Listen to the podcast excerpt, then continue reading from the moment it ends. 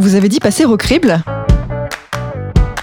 Quel rapport entre un crible, une sorte de tamis, et la Bible à part la rime? Quel rapport entre une expression toute simple et métaphorique qui signifie examiner à fond, voir en détail, et Jésus? Question vaine hein, pour le familier du Nouveau Testament qui se souvient de l'épisode de la scène, le dernier repas du Christ. S'adressant à Pierre, qui s'appelle encore Simon, dont il prédit le reniement, Jésus s'exprime en ces termes en Luc chapitre 22 verset 31. Simon, Simon, vois ce que le Satan vous a réclamé pour vous passer au crible comme le blé. Et il ajoute au verset 32, Mais moi, j'ai demandé que la foi ne te lâche pas. Et toi, quand tu seras retourné, converti, affermis tes frères.